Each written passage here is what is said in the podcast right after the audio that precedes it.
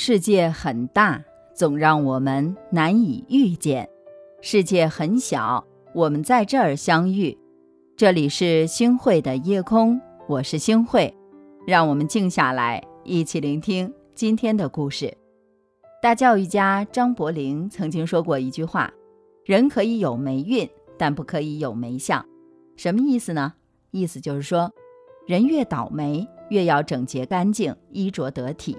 让人一看就有清新、明爽、舒服的感觉，这样霉运呢很快就可以过去了，人生也会迎来新的转机。所以他为南开中学提的词是：面必净，发必理，衣必整，纽必结，头容正，肩容平，胸容宽，背容直。还为此啊专门编了一个顺口溜。勤梳头，勤洗脸，就是倒霉也不显。哎，生活呀，难免都会有坎坎坷坷。一个人如果遇上倒霉事儿就垂头丧气，那就不能怪别人以貌取人了，看不起你了。没有人有义务去透过你邋遢的外表去发现你优秀的内在。越是倒霉的时候，越要活得体面。被我们称作中国最后一个贵族名媛。郑念，父亲啊曾是北洋政府高官，丈夫呢是外交顾问，家里有仆人和厨师，陈设是明清古董，他的生活精致而优越。一九六六年的时候，在郑念五十一岁的时候，他被关进了监狱。莫须有的罪名没有摧毁他坚强的意志，恶劣的环境没有让他变得随和和敷衍。他沉着冷静地面对发生着的一切，在陌生而糟糕的环境当中，依然坚持对生活的要求。狱中每天的中午呢，只供应一小碗的白米饭，他吃不饱，却每次都要留下半碗饭。上厕所的时候，他用手指的时候也是能省就省，米饭当浆糊用，把纸啊一张一张地贴在了。沿床的墙面之上，避免被褥被这墙上的尘土给弄脏了。他还借来针线，把毛巾缝制成马桶垫儿，给存水的脸盆儿做盖子来防灰尘，甚至还编了一套运动操，让自己在牢狱之中保持清醒，保持体面。就像在加拿大被非法拘捕的孟晚舟。就算带着电子脚镣的双脚，也穿着镶钻的高跟鞋，一步一步从容得体，不卑不亢，在逆境中依旧保持冷静，以积极的心态面对世界的纷繁复杂，保持骨子里的体面，是他们最大的魅力。犹太作家普里莫列维在《奥斯维辛幸存记》中写道：“他进了奥斯维辛。”万念俱灰，觉得每天用脏水清洗自己的身体毫无意义。一天，他见到一个同为囚犯的前奥匈帝国军人，年近五十，上身赤裸，就着脏水，虽然效果甚微，还是起劲儿的擦着脖子和肩膀。这位得过铁十字勋章的一线军人说：“正因为集中营会把人变成野兽。”我们一定不能成为野兽，没有肥皂也必须用脏水洗我们的脸，用我们的衣服把自己擦干，必须把鞋擦亮，不是因为规定如此，而是为了尊严和得体。我们必须挺直了走路，不是向普鲁士的纪律致敬，而是为了继续活着，体面而有尊严的活过每一天。在生命的尽头，仍然保持体面的精神，给了他们奋力抵抗命运的勇气，最终活了下来，还赢得了后世的尊重。情绪低落、状态不好的时候，我们确实没有心情，于是呢，就不太注重打扮我们自己。可是越是这样，自己的精气神儿都没有了，一副没生气又邋遢的样子，这样人啊，就肯定完了。相反。任何时候都要保持体面，把自己打理得干净利落。这样的人活着，必然精气满满，风度翩翩。我有一个同学，大学毕业那年，父亲出了车祸，他医院、学校两头跑，又要准备毕业论文，又要照顾父亲，又要跑招聘会找工作，现实的压力几乎让他喘不过气来。很多同学暗地里都传言他过得狼狈不堪，可是呢，事实并非如此。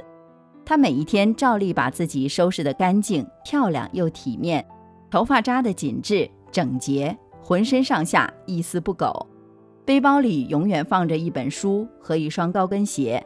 等车的时间，随时在看书准备考试。去招聘会就换上提前准备好的高跟鞋，让自己看起来得体大方。我问他怎么会保持这么好的一个心态，他说：“如果一碰到事儿，精气神儿都乱了，那更麻烦了。本来就是坏事儿，把自己再搞得憔悴不堪。”那不是更不堪了？反正任何时候我都不会放弃自己。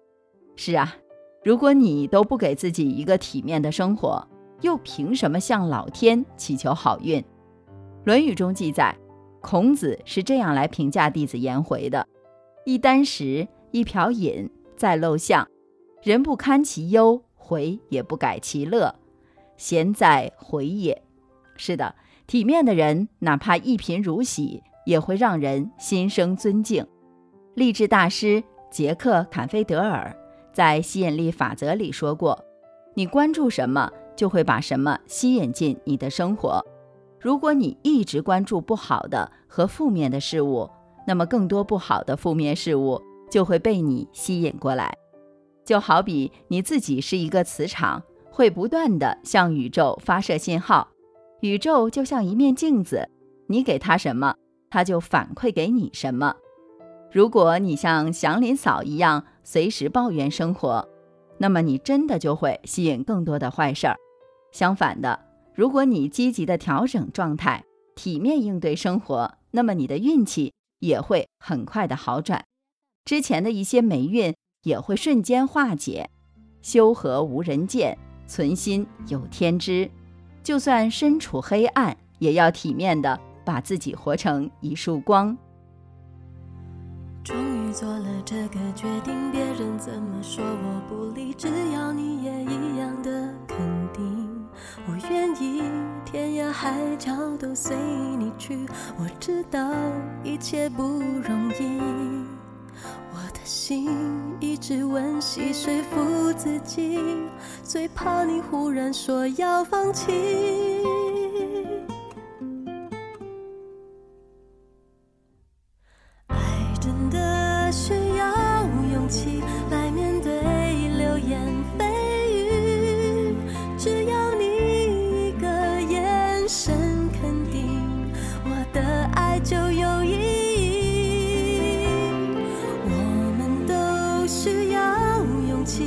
相信会在一起，人潮拥挤，我能感觉你放在我手心里，你的真心。感谢您的收听，我是星慧。如果您特别喜欢星慧的节目，请您将我们的节目转发出去，让更多的朋友走进我们的夜空。每天晚上，我都会在星汇的夜空里和您说晚安，晚安，好梦。我知道一切不容易，我的心一直温习说服自己，最怕你忽然说要放弃。